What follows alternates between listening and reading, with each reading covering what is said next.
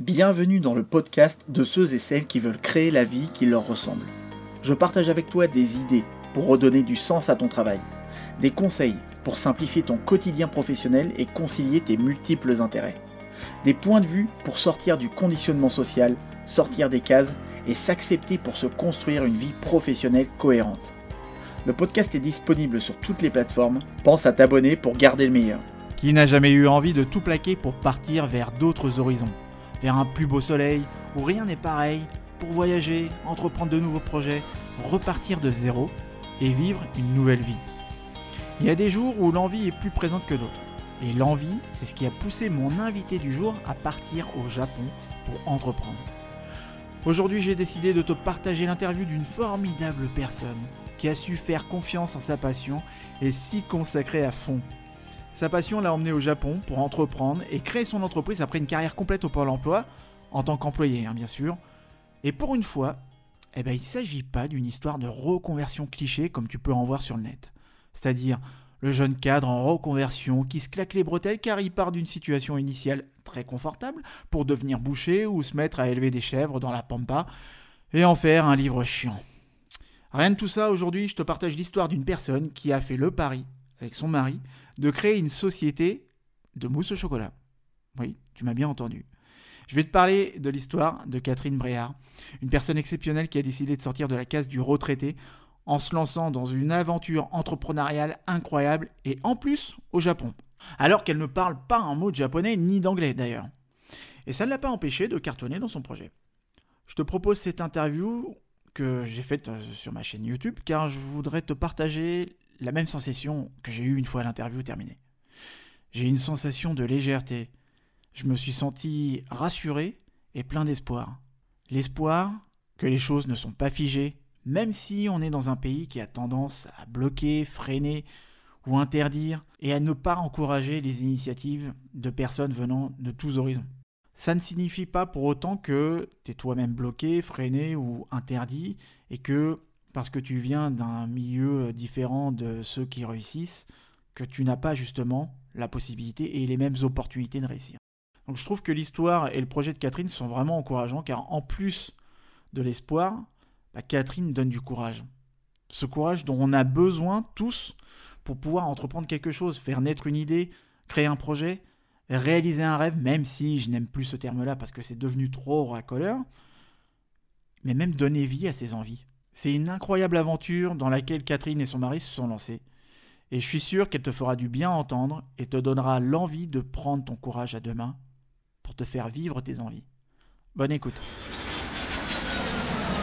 Retrouvez sur notre plateforme cameo.fr le premier livre à destination des profils atypiques et multipotentiels intitulé 20 méthodes pour libérer et vivre sa multipotentialité, disponible sur cameo.fr cameo.fr slash ebook. cameo.fr slash ebook. Déjà, plus de 100 lecteurs nous ont fait confiance. Retrouvez aussi le podcast sur votre application de podcast favorite et rejoignez le mouvement des profils atypiques et multipotentiels dans le groupe Facebook Cameo. Euh, moi, mon parcours, il est, je viens du milieu des ressources humaines. Comme moi. Voilà. Et euh, en fait, tout au long de ma vie, j'ai pas fait que ça, mais mon dernier emploi, en fait, c'était euh, dans les ressources humaines où je gérais plus euh, des, personnes en situation de handicap et en risque psychosociaux. Donc beaucoup plus, c'était vraiment ciblé. Et ce que j'aimais beaucoup, j'aime beaucoup ça, l'humain déjà en général. Donc je me retrouvais bien dans ce que je faisais. Et donc tout allait bien jusqu'à ce que euh, mon fils euh, parte, euh, parte au Japon et au rythme en 2008 en fait et au rythme de chaque année une fois voire deux fois par an on partait le retrouver au Japon pendant nos vacances. Et, et aussi on était devenu un peu famille d'accueil japonais puisque le bouche à oreille bah, faisait que euh, on avait beaucoup de Japonais qui venaient, qui demandaient pour venir. La maison était bonne, on mangeait bien, euh, il y avait un bon accueil, donc tout était parfait. Et pour les Japonais, c'était surtout sécurisant et on passait de très bons moments. Donc euh, tous les ans, on partait au Japon comme ça. Et, et, un jour, je me promenais avec mon fils au Japon. Et on était dans Tokyo et mon fils me dit, lui, il connaissait ma passion de la gastronomie en général. Et il me dit, maman, promets-moi qu'un jour tu vas arrêter de travailler et vivre de ta passion. Moi, j'avais 59 ans. Et il n'y avait pas tort. et, là, je, je l'ai écouté, je l'ai regardé. Et euh, je me suis dit, euh, mais il a raison. C'est vrai. Et, je lui ai promis de, de vivre de ma passion. D'essayer, en tous les cas, de faire ma passion.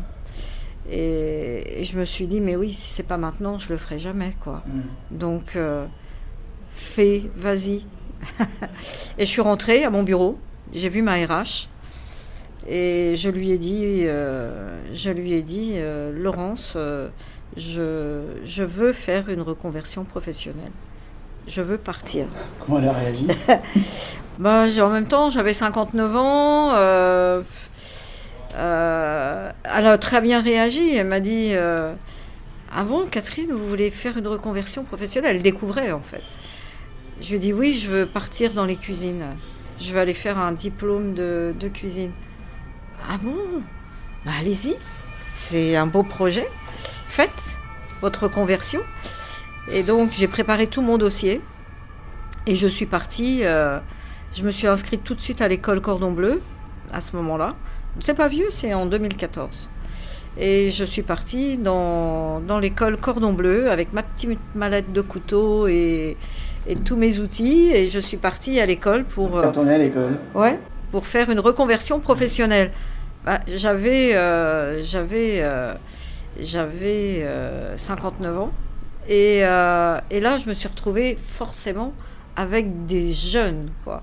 C'est tous ceux qui, qui, veulent devenir jeunes chefs mmh. euh, se retrouver à l'école Cordon Bleu. Donc euh, forcément, euh, tout le monde m'appelait maman dans l'école. Et j'ai fait un an. J'ai fait un diplôme supérieur de cuisine.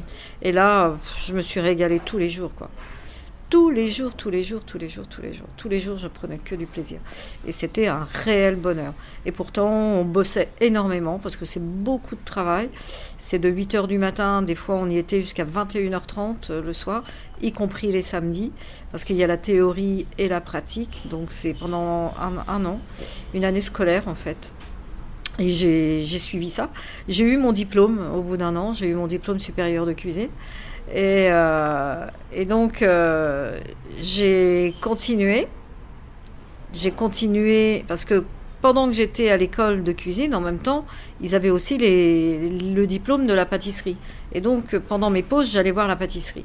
Et là, je voyais tous les gâteaux étalés euh, dans les labos de pâtisserie. Et je voyais les, les étudiants, je voyais ce qu'ils avaient fait. Et je me disais, oh, mais je veux faire la pâtisserie. je veux faire la pâtisserie. Et je suis allée dans les bureaux et j'ai demandé, je me suis renseignée pour faire la pâtisserie. Bon, c'est quand même relativement cher. Et j'ai dit, bon, ok, alors je vais faire que les bases. Je vais pas faire le diplôme, mais je vais faire les, bases de la pâtisserie. Et donc, j'ai repris l'école. J'ai repris six mois d'école et je suis repartie dans les cuisines, mais là, enfin, dans les labos de pâtisserie pour faire les bases de la pâtisserie jusqu'à fin 2015. Et j'ai eu mes bases de pâtisserie. Et puis fin 2015, je vois un, article dans, le, dans la presse euh, parisienne et je vois concours de mousse au chocolat à Paris. Oh, je dis concours de mousse. Mon fils m'a toujours dit Maman, tu as la meilleure mousse au chocolat du monde, comme tous les enfants. Maman, tu as la... et d'ailleurs, quand il était jeune, euh, il était avec moi dans la cuisine quand je faisais la mousse au chocolat. Et, et un jour, il me regarde en faisant la mousse au chocolat parce qu'il voulait le saladier. Et il me dit Maman, tu une vraie maman au chocolat. Et, d'où le nom, en fait, de la société ensuite, qui était Maman au chocolat. Et donc, euh, j'appelle mon fils, quand je vois cet article dans le journal, j'appelle mon fils et, je lui dis, mais, mais attends, ça au Japon, c'est tellement plus simple de l'appeler. Et je lui dis, mais attends, ça me rend dingue, quoi. Il y a un concours de mousse au chocolat à Paris, et je vais pas pouvoir le faire. Ah bon, maman, mais pourquoi tu peux pas faire le concours de mousse au chocolat? Mais je vais être la plus vieille je vais me faire ramasser, quoi. C'est même pas la peine. Je dis à mon mari, mais non, c'est pas possible. Mon fils me dit, mais maman, mais qu'est-ce que tu t'en fiches? T'as attendu ça toute ta vie, maman. Fais-toi plaisir. Vas-y, tu gagnes, tu perds, mais... Ton fils est ton meilleur coach. mais vas-y. Et, euh, et mon mari, la même chose. Il me dit, mais, mais tu t'en fiches, va faire ton concours, fais-toi plaisir.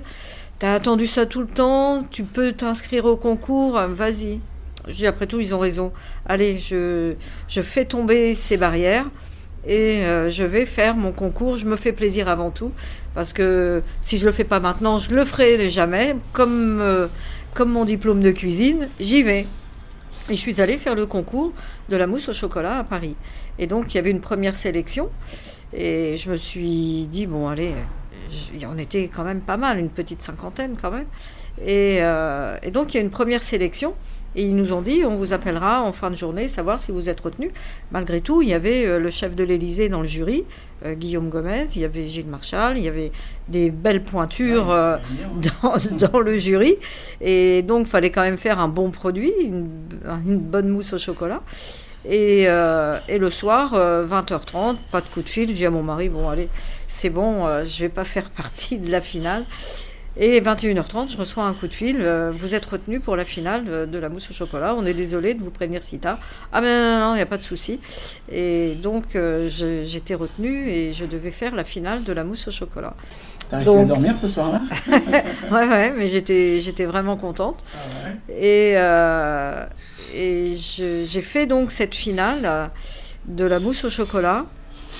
Et il y avait forcément des jeunes, quoi, je veux dire, des, avec euh, des blogueuses, des, mais des hommes, euh, des jeunes, des hommes et des femmes, quoi. C'était pas que féminin, hein, il y avait aussi des hommes. Mmh. Et, euh, et, quand j'ai fait ce concours, le résultat, on attendait tous le résultat, et ils ont commencé par la, le cinquième, cinquième, quatrième, troisième, deuxième, je disais, bon, c'est mort. je suis pas dans le lot, je m'imaginais même pas une seconde arriver. Et j'entends la cinquième, enfin la, la, première, la gagnante, c'est Catherine Réard, euh, la première mousse, euh, meilleure mousse au chocolat de France. Voilà. Et, euh, et là, forcément, loin de moi l'idée de penser que j'allais gagner le premier prix. Et, et là, moi, je n'en revenais pas. C'est un des plus beaux jours. tout de suite, j'ai appelé mon fils au Japon. pour lui annoncer la nouvelle. Et on a fêté ça. Euh, c'était juste, euh, c'était juste une super, euh, un super moment. Et tu as eu combien de temps entre le moment où tu t'es dit tiens, je vais me lancer dans mon projet, et puis le moment où tu as gagné donc, mm. Et combien de, de, temps qui s'est passé bah, En fait, c'est pas nous qui avons. Enfin, c'est pas moi qui ai lancé ce projet, et parce qu'on ne pensait pas. Moi, je pensais faire quelque chose parce que. Bah, plus j'avançais dans ma passion et plus je me disais, je veux continuer dans cette voie. Mhm. Voilà, je sais pas quoi, mais je veux continuer dans cette voie.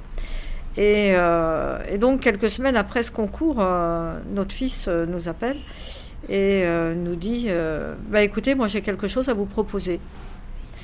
Et on dit ah bon, qu'est-ce que c'est? Bah voilà, moi j'ai fait une étude de marché au Japon et la mousse au chocolat, elle n'est pas vendue. Elle n'est pas commercialisée. Ça vous dirait de venir faire la mousse au chocolat au Japon? Alors, comment t'as réagi à ce moment oh ben Moi, partante.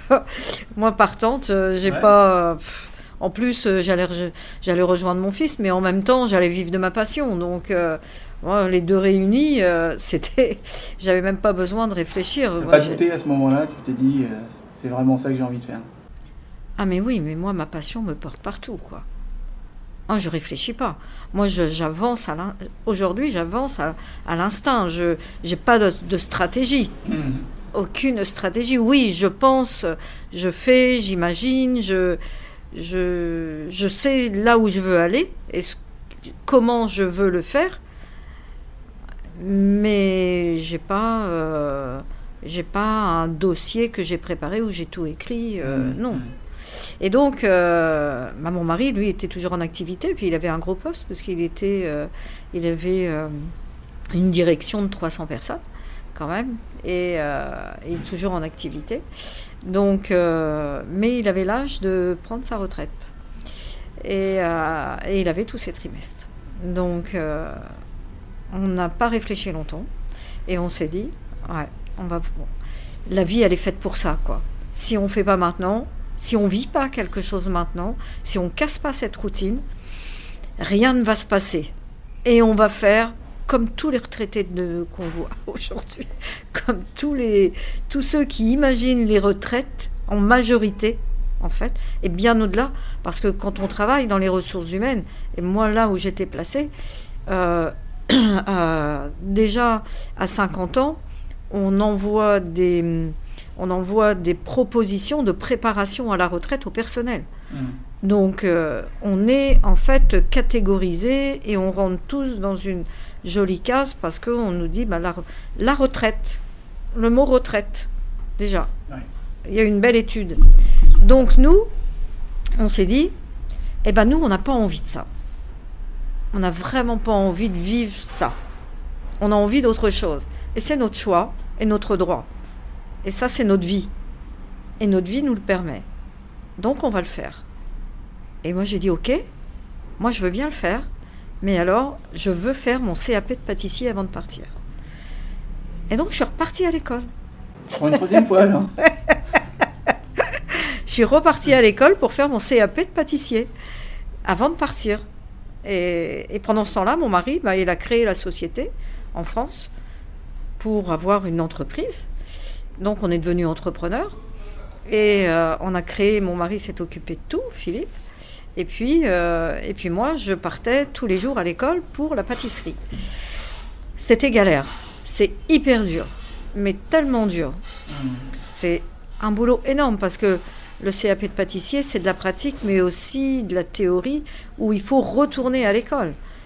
C'est les maths, c'est la physique, c'est Oh tout, tout, tout, tout. Tout ce que je suis content de te retrouver. Ouais, tout. Et donc, j'ai bossé des heures, des heures, des heures, des heures, où Philippe, mon mari, me faisait réviser tout, tout, tout, tout, mais un énorme casse-tête. Et, euh, et donc, j'ai passé mon diplôme de CAP, mon diplôme de pâtissier. J'ai eu mon CAP. Et donc, ça, c'était fin 2017. Et, euh, et fin 2017, on est parti au Japon. On a dit, on va faire, euh, on va tester la mousse au chocolat au Japon. Et, et là, on a. C'est logique déjà de tester. Ah oui, oui, on a fait des dégustations gratuites pendant une petite année.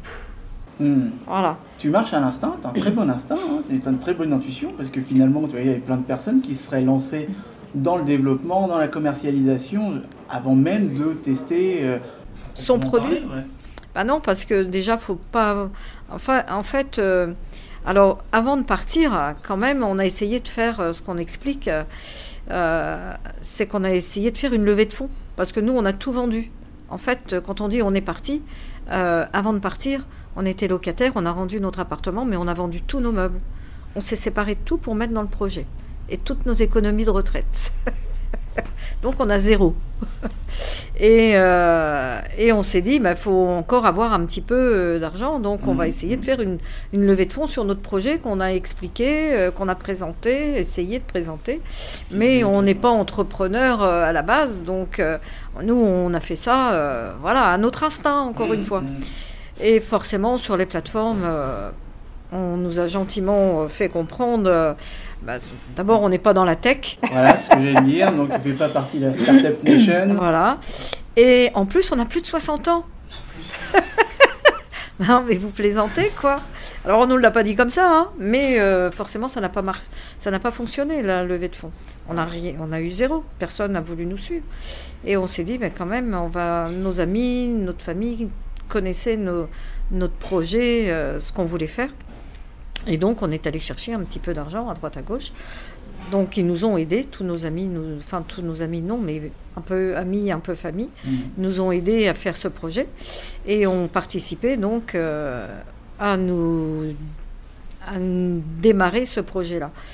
Et donc, on est parti au Japon avec 150 kilos de bagages. Parce que- 150, Vraiment Ouais. 150 Ah, bien c'est sûr. pas une expression. hein, Ah non, 150 non, non, non, non. Non, non, on a les photos. Hein. Moi, on ne me voit plus derrière les valises. on est à l'aéroport, euh, ça arrive jusque-là, et en plus, on en récupère encore au Japon qu'on avait expédié déjà avant. Parce que bah, pour faire à l'économie, j'ai emmené. Euh, casseroles voilà. Mmh, ah j'ai emmené beaucoup de choses pour essayer de faire à l'économie. Mmh. Et on a commencé donc à faire la mousse au chocolat dans le petit studio meublé qu'on avait loué donc un petit espace. Et là, on a fait des petits événements dans lesquels on nous a invités. On, a, avait, on arrivait fin euh, en, octobre, euh, en octobre 2017. Euh, et, là, on a commencé à faire dans les associations, déguster la mousse au chocolat. Et on a commencé à faire... il y avait la, ce qu'on appelle le Beaujolais nouveau dans des, voilà, dans des endroits comme ça. Et l'année suivante, donc début 2018, euh, on a fait aussi des dégustations, mais tous les trois mois, on était obligé de rentrer parce qu'on on avait un visa touriste. donc on était obligé de rentrer en France et de repartir ensuite. Donc ça coûte de l'argent aussi, toute notre expérience. Et, euh, et, au fait, au fil de, des mois, comme ça, euh, plus ça allait et plus les Japonais euh, découvraient la mousse au chocolat et aimaient la mousse. On s'est rendu compte qu'ils aimaient la mousse au chocolat. Et on a eu euh, fin, fin 2017 cette opportunité de faire le marché de Noël à l'Institut français à Tokyo. Et donc là, on avait préparé, on avait préparé 100 pots de mousse par jour, parce que c'était sur deux jours. Donc on avait préparé 200 pots de mousse. Et euh, à l'Institut, euh, l'après-midi, à 4 heures de l'après-midi, on avait vendu les 200 pots de mousse. Parce qu'à l'Institut français, comme c'est l'Institut qui nous invitait et qu'on le faisait avec l'accord euh, pour l'Institut français, ils nous ont acheté les mousses au chocolat. Donc on a vendu les 200 pots de mousse en 3 heures de temps. Et en même temps, on avait distribué des petits questionnaires pour faire une petite enquête de satisfaction de notre mousse au chocolat. Avec euh, forcément, euh, elle est bonne, euh, trop sucrée, pas assez, forte, voilà. Et en fait, à 93%, la mousse au chocolat était bonne. Et les seules remarques qu'on avait, c'est un peu, un peu trop. moi, je la préfère à l'orange. Moi, j'aurais préféré avec, avec. mais sur le goût, l'essentiel de la mousse au chocolat, c'était bon. Donc on s'est dit, ok, c'est bon. Et puis on a continué à faire des dégustations gratuites. Et, euh, et en,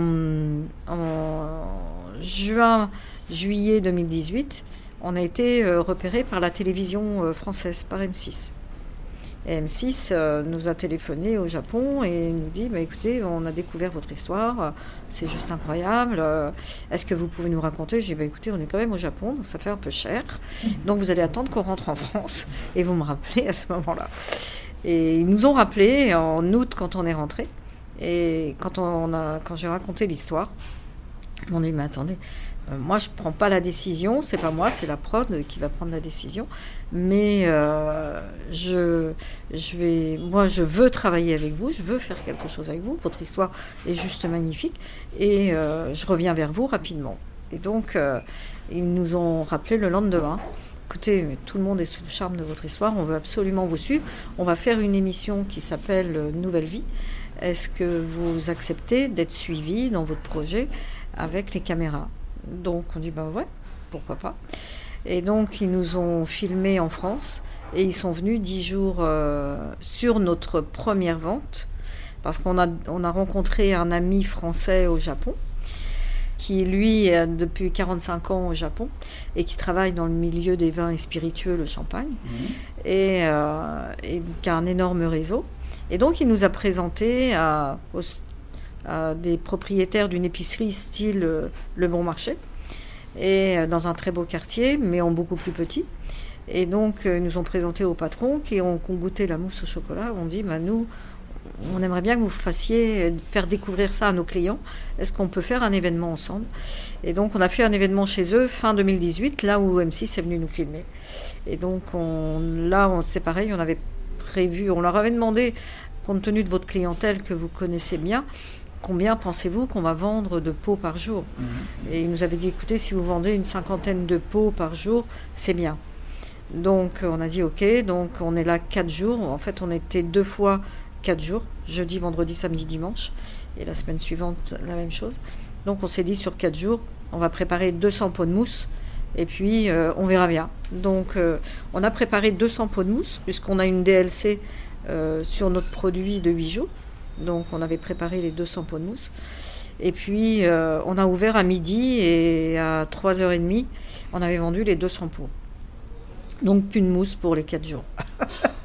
les 3 jours restants. Et on n'a même pas pu finir la journée. Donc on est retourné vite fabriquer et ça a été comme ça pendant les 8 jours. On a vendu 200 pots de mousse. Mais comme on était, euh, du coup, euh, on a été médiatisé. Bon, il y a M6 qui est venu, euh, qui était là avec nous pendant toute cette période. Euh, et, du coup, il y a la presse japonaise qui est venue aussi. Et la presse japonaise, parlant de nous, bah forcément dans la presse japonaise, des acheteurs de grands magasins sont venus nous rendre visite parce que la mousse au chocolat, ils la connaissent pas, c'est vrai. Et par contre. Euh, Alors qu'ils sont fans de chocolat. Euh, ouais, mais personne ne fait la mousse au ah chocolat. alors on peut la trouver dans des restaurants parce que dans des certains, mais alors c'est vraiment confidentiel, quoi. C'est mm. vraiment peu pour, euh, pour le Japon, dans quelques restaurants, mais en commercialisation, dans les magasins, on ne la trouve pas. Et donc, euh, ils découvraient tous la mousse au chocolat. Et une cuillère mise à la bouche, c'est deux pots de vendu. Parce qu'ils adorent. En fait, en tous les cas, la mienne, euh, franchement, et l'histoire fan de l'histoire, fan du logo, euh, voilà, fan du personnage en même temps. Et c'est logo, au final, c'est toi. c'est moi. c'est toi qui est sous la forme d'un manga, on peut ouais, c'est mangaisé un peu. Ouais. J'avais vu ça aussi une fois, une, euh, une, euh, une, cuisinière qui s'était fait en, en, dessin, en dessin animé, enfin en dessin, et puis même sur ses gâteaux qu'elle vendait, il y avait sa tête. Ouais, l'empreinte. Ouais. Mais ça génial, ça, en termes de marque personnelle. Mais, mais c'est ce qui fait aussi que quand, euh, quand ils viennent euh, sur le stand, quand ils viennent nous voir, ils regardent le logo, ils me regardent et là, ils disent c'est ça. et, donc il y a une proximité qui se crée tout de suite mmh. en fait, ce qu'ils n'ont pas en, en naturellement puisqu'ils sont pas tactiles. Mais, euh, mais par contre avec moi ils me prennent dans les bras, ils pleurent dans mes bras, ils me font des cadeaux, ils me caressent les mains, ils, voilà, ils sont touchants. Hein, ah ouais, ouais, non, mais c'est complètement l'opposé de ce qu'on peut le voir. C'est pour ça que moi je les, je les affectionne particulièrement parce que et ils disent que ma mousse au chocolat, elle réchauffe les cœurs et qu'elle est pleine d'énergie. Donc en fait. Euh, en fait, moi je suis contente parce que j'apporte quelque chose autour de la mousse au chocolat. En plus de la mousse au chocolat, il y a vraiment quelque chose en plus qui leur, est, qui leur donné, mais qui est donné à tous, parce que finalement, euh, tout ce qu'on reçoit aujourd'hui, c'est pas que du Japon, c'est de partout. Donc au Japon, euh, quand, on a fait, euh, quand on a fait cet événement, les acheteurs de grands magasins ont goûté le produit. Et mon fils, qui discutait avec eux, parce qu'il voulait des informations, qui parle très très bien japonais, euh, donc parlait euh, avec eux et ils nous ont demandé de venir euh, dans leurs magasins, les plus beaux magasins du Japon, puisqu'ils s'étannent, Shinjuku, c'est le luxe du magasin au Japon, c'est la référence. Mm. Et donc nous, on a fait tous ces magasins pendant toute l'année 2019. Alors avec mon mari, on s'était dit, on fait, on va faire ça en trois étapes. C'est-à-dire que la première étape, c'était la phase de test. On a fait ça comme des pros. on s'est imaginé comme ça, à, notre intuition, encore une fois. Hein. On s'est dit, OK, on va faire ça. Et puis, comme on avait avancé un petit peu à la fois, on s'est dit, on verra. Si ça marche, on continue. Si ça marche pas, on arrête. On, prend ça du domaine du plaisir, en fait. Et donc, cette première phase de test, elle avait fonctionné. Donc, on s'est dit, ben, on va faire les grands magasins. Et puis, on verra. Toujours pareil. Et donc là, on est allé dans les grands magasins. Alors bien sûr, on schématise un peu parce que il faut aller vers les acheteurs, faut leur faire goûter les produits. Il y a tout un contrat. Il fallait créer la société japonaise en même temps. Donc mon mari a créé cette société japonaise fin 2018 qui est filiale de la société française. Mmh. Et donc euh, il fallait mettre de la compta en route, fallait fallait ouvrir un compte bancaire, fallait euh, quand même mettre tout ça en place. Donc on s'est fait aider pour, pour tout ça. C'est pour ça que ça coûte cher. On a fait notre demande de visa, donc on a eu en, en une vitesse éclair que jamais personne, l'avocate nous a dit, elle avait eu aussi vite. En 15 jours, on avait notre visa. Donc c'était top. Tout se déroule comme du papier amusé. Ouais, c'est ça. Ouais. Et, euh, et, en fait, euh, donc euh, ensuite, euh, bah, on a, comme euh, on vendait beaucoup et que moi j'étais euh, j'étais supposée être quand même sur les stands pour accueillir les clients et tout ça, donc pas à la fabrication. Donc, euh, bah, fallait trouver un pâtissier pour fabriquer ce que moi je pouvais pas fabriquer, mais transmettre ma recette avec un contrat. Donc, on a trouvé un pâtissier japonais qui a deux pâtisseries, qui a accepté de travailler pour nous. Donc je l'ai formé, je parle pas anglais, je parle pas japonais, lui il parle anglais de toute façon. Donc tu Il parle que découvert un japonais. talent pour le. Non, non, je me suis fait accompagner euh, par un, un interprète Ah, ouais, ouais. qui était là. On a signé un contrat de confidentialité, tout, et je lui.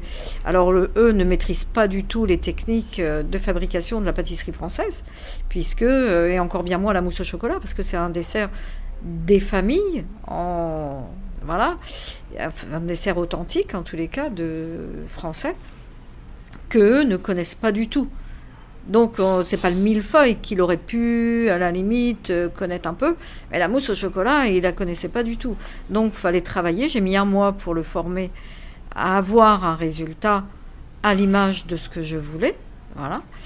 Et donc euh, et avec les biscuits que mes recettes que je fabrique aussi. Et donc, euh, au bout de ça, bah, on a travaillé ensemble. Et donc, on commande directement nos, les quantités chez notre pâtissier, qui fabrique pour nous et qui fait livrer directement sur le, point de vente, le magasin où on est. Donc, on a fait euh, les magasins de Tokyo et Osaka. Et, euh, et tout s'est passé très très bien et on vend, euh, quand on fait les événements, on vend une moyenne. Le dernier qu'on a fait en décembre dernier, on a vendu euh, 420 pots par jour. Donc on s'est dit à chaque hein. fois avec mon mari, on s'était dit bon on va faire les trois mois, donc début d'année, on va faire les trois mois et on Mhm. verra si ça marche. Comme ça marche, on s'est dit ok on va voir jusqu'à fin juin, vraiment si ça prend, si les gens reviennent, tout ça, faut quand même que ce soit stable quoi. Et donc fin juin, tout fonctionnait. euh, on est revenu en France et on est reparti sur des événements en septembre. Et là, j'ai été vue par euh, le magazine, un magazine qui s'appelle Bipremium, magazine de luxe, pour l'art de vivre à la française, qui m'a demandé pour faire un événement avec eux, parce que c'est un magazine qui regroupe les femmes très riches euh, japonaises et qui aiment l'art de vivre à la française et la mousse au chocolat faisant partie de la gastronomie française quand même. Et eh bien, ils nous ont demandé, ils m'ont demandé pour faire un événement avec eux, ce qu'on a fait en septembre. Et on a fait euh, des événements avec eux, avec euh, la star japonaise Clara Baudin, qui elle est la star du Japon. Elle est, ambass- elle, elle est maître de cérémonie dans tous les événements de luxe euh, au Japon. Donc on a travaillé, on ensemble. Et on a fait cet événement. Et après, on a repris les événements dans les magasins. Et ça a très bien marché. Donc on s'est dit, si jamais ça fonctionne, on verra pour développer euh, au-delà notre, euh, notre projet. Maintenant que, que c'est confirmé, que le produit marche, qu'il y a un réel potentiel et, et que l'histoire, enfin voilà, que tout, tout est OK, eh bien on va développer à plus grande échelle. Euh, seulement là, il faut des fonds. Et puis on a eu cette histoire de marque qu'on a été obligé de changer. Donc on est rentré en France. C'est les aléas euh, de l'enregistrement. Donc on est rentré euh, mi-décembre, on est rentré, on est rentré en France. Et, euh, et donc on a fait tout le nécessaire pour les changements de nom. Donc aujourd'hui notre nom c'est Catherine Bréard, la marque. Voilà, c'est moi. Il fallait l'identité quoi. C'est mon histoire, c'est mon produit, c'est mon logo. Donc c'est mon identité et on- je pouvais pas inventer un nom pour faire joli. Fallait vraiment que ça me corresponde et le seul moyen que ça me corresponde, c'était mon nom. Donc maintenant, c'est- c'était une évidence quelque part que ce soit euh, Catherine Bréard. Donc on, on, est en train de, faire tous les changements. On n'est pas encore arrivé au bout, mais l'essentiel étant fait, c'est qu'on a déposé la marque et protégé la marque. Et maintenant, on peut de nouveau commercialiser parce qu'on ne pouvait plus commercialiser sous l'ancien nom, donc obligé de stopper les ventes. Et euh, maintenant, on va pouvoir redémarrer, mais pendant ce temps, en fait, en France, euh, depuis qu'on est passé en fait à la télé avec le reportage d'M6, on a un journaliste, euh, Benoît Raphaël, qui a écrit un très bel article sur nous, qui est paru en octobre. Cet article a déclenché de nouveau, je reçois des centaines, voire des milliers de messages privés en privé pour des gens qui me remercient parce que, parce que des, jeunes, c'est intergénérationnel, des jeunes et des moins jeunes qui me disent mais, mais c'est incroyable, si vous, vous avez réussi à faire ça, nous, on peut faire ça aussi. Et si vous, à votre âge, vous avez fait ça, eh ben, ça veut dire que nous aussi, à votre âge, on peut faire ça. Et les plus jeunes, mais si vous, vous y arrivez, alors nous, on est jeunes, on peut y arriver aussi. C'est juste incroyable ce que vous montrez et, votre histoire, les messages qu'elle qu'elle transporte elle véhicule d'énormes, euh, elle est porteuse de tous ces messages. Et donc, euh, on reçoit énormément, bien sûr, de messages et de demandes aussi de, de, sociétés, d'entreprises qui veulent euh, ces témoignages pour de la formation ou autre. Voilà, on, a, on est vraiment très sollicité aussi de ce côté-là.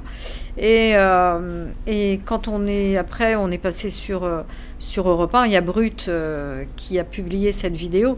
C'est plus de 4 300 000 vues aujourd'hui et des milliers de commentaires qui vont tous dans le même sens. Mais tout ça, ça vient de France c'est pas du Japon parce qu'ils lisent pas le ils lisent pas le français et ils comprennent pas. Donc aujourd'hui, on fait quelques traductions, mais ils n'ont pas la totalité. Et tous ces messages-là viennent de France. Donc on s'est dit, il y a vraiment quelque chose et il faut essayer, puisqu'on est en France bloqué par ce changement de nom et on a besoin de fonds en même temps, puisque il faut pour tout ce développement, il faut des fonds. Et euh, on s'est dit, on va essayer de faire euh, quelque chose en France. Donc là, on essaye de développer euh, notre projet, mais en même temps, en même temps on, est, on est appelé d'un peu partout. Mais on ne peut pas se disperser et se démultiplier, parce qu'on n'est que mon mari et moi. En fait, il n'y a que Philippe et moi aujourd'hui. Notre fils qui nous aide, bien sûr, mais lui, il est dans son job, donc euh, on ne peut pas lui prendre et il n'a pas son temps. Donc on travaille, Philippe et moi, et c'est nous qui allons sur tous les rendez-vous et qui, euh, qui avançons sur le projet parce qu'on continue le Japon et on est en discussion avec des gros groupes japonais aujourd'hui. Et on fait des visios, on fonctionne avec des visios aujourd'hui. Donc le matin, c'est avec le Japon. Et le soir, c'est avec les États-Unis. Ce soir, on a une visio avec les États-Unis parce que ça fait un mois et demi qu'on discute avec les États-Unis qui veulent aussi s'emparer de l'histoire et du produit.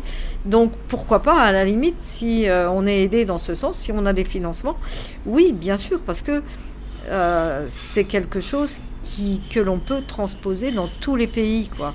Et donc aujourd'hui, on a été appelé des États-Unis, on est appelé de Chine, on est appelé de Taïwan, on a été appelé du Canada, euh, on est au Japon, on est en France, mais quand même, en tous les cas en France, puisque notre appel aujourd'hui par rapport au fond, il est en France, eh bien, on n'a pas d'investisseurs. Enfin pas d'investisseurs. On a des personnes aujourd'hui, quelques personnes qui s'intéressent au projet, mais ça dénote bien quand même quelque chose de particulier en France, c'est les mentalités. Alors il y a plusieurs choses, c'est que en France on est très frileux, trop frileux, on réfléchit trop, on pense trop, on voit trop les problèmes devant et on regarde pas le potentiel et on n'ose pas se lancer.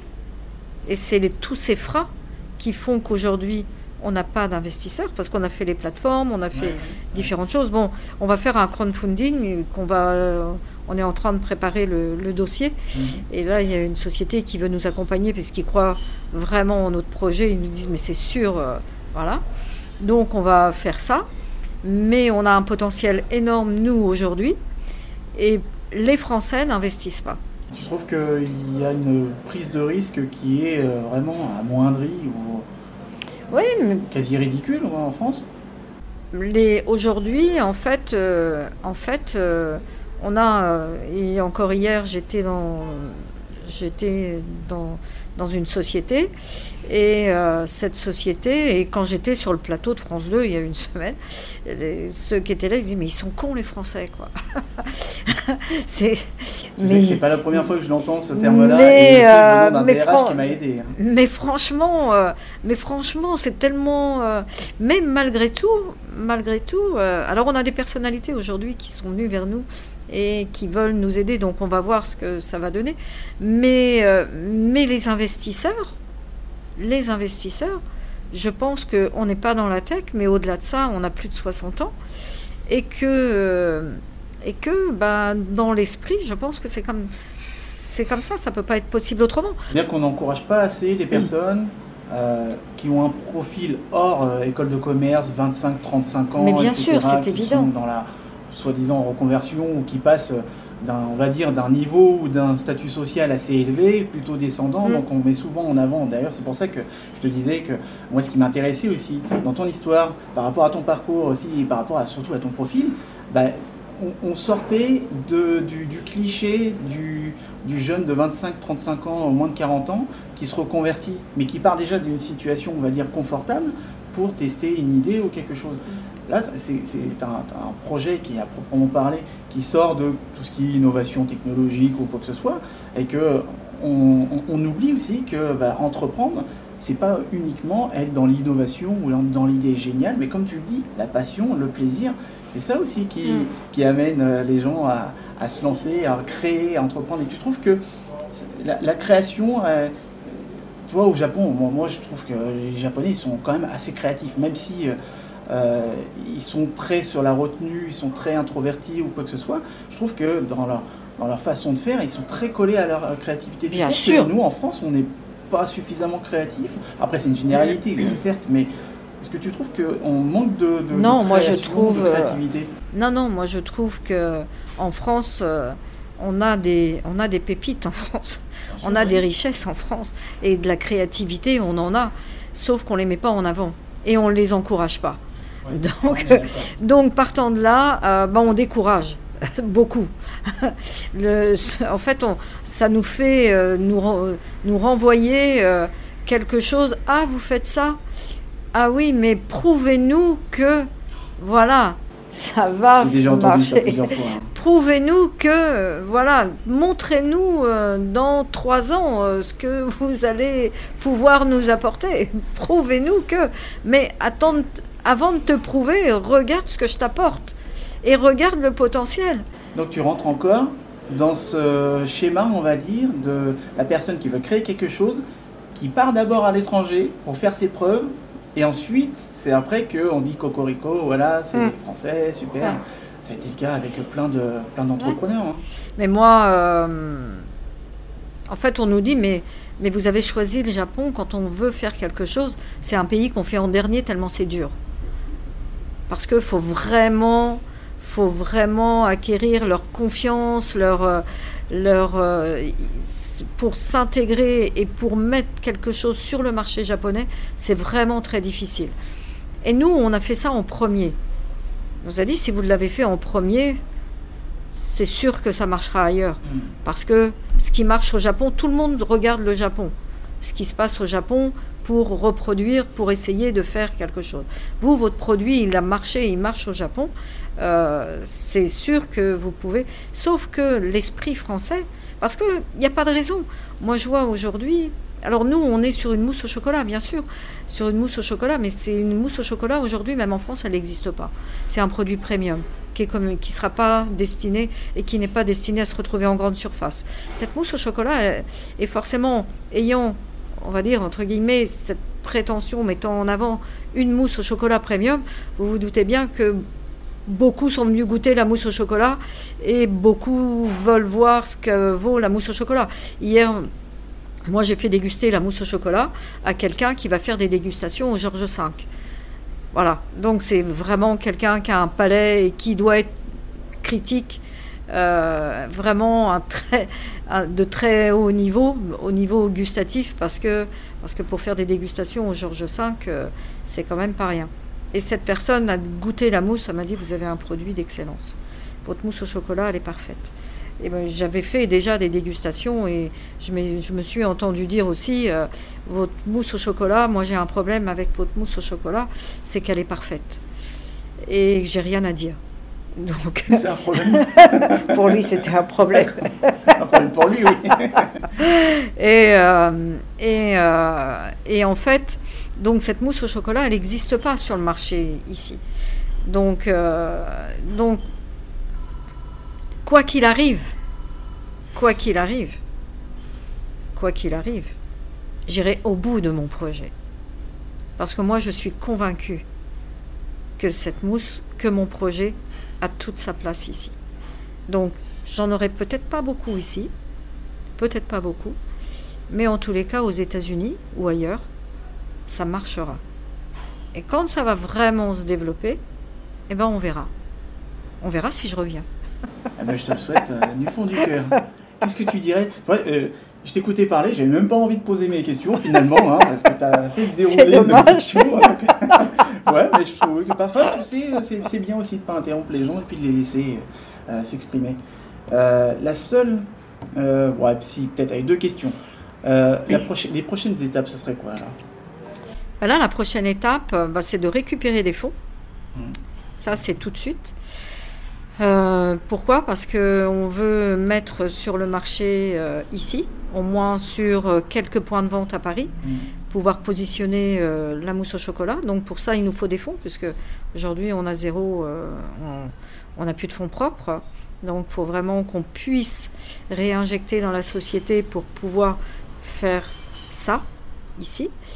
Et, et soit, soit on est suivi en France, pour développer vraiment, faire un développement, tout en continuant le Japon, parce qu'on discute, on continue à avancer avec euh, ce que mm. l'on a créé déjà, parce que le Japon, c'est notre bébé, quoi. Donc, euh, il est hors de question de, d'arrêter le Japon. On y retournera, ça c'est sûr. Et, euh, et ensuite, développer aux États-Unis. Mais en même temps, on nous demande aussi de la mousse au chocolat à Dubaï. Donc, Donc euh, notre marque, elle est partie jusque là-bas. Donc on est en train de, discuter sur un marché euh, de, mousse au chocolat, un projet de mousse au chocolat là-bas. Donc on, va voir. Donc mais on, en fait, on avance naturellement. Encore une fois, on avance à l'instinct, comme on le sent. Voilà, avec des choses et des, et des personnes qui nous parlent, parce qu'on n'est pas que business. On veut vraiment, on a une philosophie, on a un esprit, il y a une histoire, il y a un produit premium de qualité et, on veut rester on veut vraiment respecter ces bases là et travailler avec des personnes qui vont respecter ces bases pour pouvoir avancer dans notre projet. Parce que ça marche depuis le début et je pense qu'il faut pas dénaturer. Il faut rester sur nos bases. Et voilà. Ça ne peut avancer que comme ça. Et quel conseil tu pourrais donner à une personne qui est qui ose pas entreprendre ou qui ose pas formaliser son idée ou concrétiser euh, réaliser son rêve ou même vivre de sa passion, parce que tu es l'exemple même de la mm. personne qui, dans, si on regarde vivre dans sa passion dans le dictionnaire, ben, je suis sûr que euh, en référence, il y aura Catherine. mais, qu'est-ce que tu dirais à une personne qui, qui n'ose pas se, se lancer? Bah Moi, une personne qui n'ose pas se lancer, euh, je dirais que... Hum, je dirais que c'est se mettre des freins pour rien, quoi parce qu'il est beaucoup plus enrichissant de se lancer, de tomber, que de ne rien faire et de ne rien apprendre et de ne rien retenir. Donc pour pour vraiment avancer dans la vie, la vie elle est faite de ça, faut pas l'oublier, tout n'est pas un long fleuve tranquille. Donc forcément qu'on tombe par moments, mais il y a des solutions dans tout il y a des solutions dans tout. Il y a une porte, moi c'est ce que je disais encore hier. De toute façon, si cette porte-là, elle s'ouvre pas, j'en trouverai une autre. Mais il y a des portes partout. Mm. Il faut juste aller taper à la porte, mm. dans les bonnes portes. Mais il y a des portes qui ne seront pas les bonnes, mais il y a des portes qui seront les bonnes. Donc, il faut aller voir, il faut aller visiter tout ça. Parce que avec ça, on s'enrichit. Et on enrichit tout son projet. Et toutes ces méthodes Et c'est comme ça qu'on construit quelque chose. C'est pas en disant euh, est-ce que j'ai, est-ce que euh, voilà, j'ai, j'ai mis sur papier la bonne stratégie de mon projet. Mais ça se, ça s'invente pas, ça se vit. Ça se vit, oui. Mais oui, Exactement. ça se vit. Et pour le vivre, faut le faire. Mm. Si on n'y va pas, on saura pas. Et je trouve ça franchement dommage. Mm. Parce que moi, même avec euh, les plus et les moins, parce qu'aujourd'hui, on n'a que nos valises, hein. On a plus de 60 ans, on n'a plus de maison, quoi. Euh, c'est que de la richesse. Parce qu'on s'adapte à tout, à tous les changements. C'est tellement riche. Bah, super. en tout cas, je te souhaite d'aller le plus loin possible. Ah bah, moi aussi, j'espère. Et de toute façon, enfin, je touche du bois pour toi, hein, mais euh, oui, il y a des défis, il y a des obstacles. Moi, je suis convaincu que euh, tu iras super loin par rapport à ce projet-là. Comme tu l'as dit, le Japon, en plus, je connais très bien le Japon, donc Mm. euh, si tu as réussi à, à- à, on va dire, à recueillir euh, la- l'attention des, Jap- des Japonais et puis à capter leur attention, je pense que Mais moi, aujourd'hui, je vois sur les réseaux, parce qu'ils nous suivent toujours, et là, on a été obligé de suspendre notre page Facebook mm. euh, qu'on avait auparavant, parce que la nouvelle, elle n'est pas encore créée, la nouvelle page Facebook. Donc, par contre, on a Instagram. Et euh, Donc on te retrouve sur Facebook, Instagram, ouais. alors sur Facebook à mon nom, hein, Ouais. euh, mais c'est pas le, la page du site, Mhm. puisqu'on a été aussi obligé de suspendre notre site internet. Ouais. Donc euh, pour l'instant, c'est pas encore remis en place, mais les Japonais continuent de nous suivre et, et- et ils nous disent mais quand est-ce que vous revenez? Aujourd'hui, on est distribué euh, en permanence dans un magasin à Tokyo. On est distribué à National Azabu dans le quartier d'Ilo. Eux, ils ont alors on a été obligé de suspendre les ventes qui vont reprendre elles aussi au 1er mars normalement avec le nouveau nom parce qu'il fallait tout changer aussi à ce niveau-là. Et, euh, et, on va, euh, et on va reprendre cette vente. Mais les Japonais nous écrivent, ils nous disent c'est quand est-ce que vous revenez Moi, Et d'ailleurs, tu retournes quand alors au Japon? On n'a pas la date encore aujourd'hui parce qu'il nous faut des fonds. Ouais. On tourne toujours autour de la même problématique aujourd'hui. C'est c'est des fonds pour continuer le projet, c'est-à-dire le développement qu'on a commencé au Japon et le développement ici euh, qu'on souhaite euh, mettre en place. Et, et voir euh, comment on s'organise pour continuer derrière.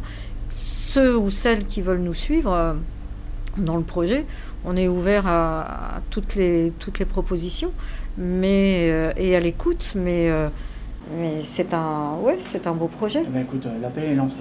Voilà, Sauf c'est que, ça. Là, après cette vidéo, je suis sûr qu'il y aura d'autres personnes qui, Voilà, qui te c'est- contacteront.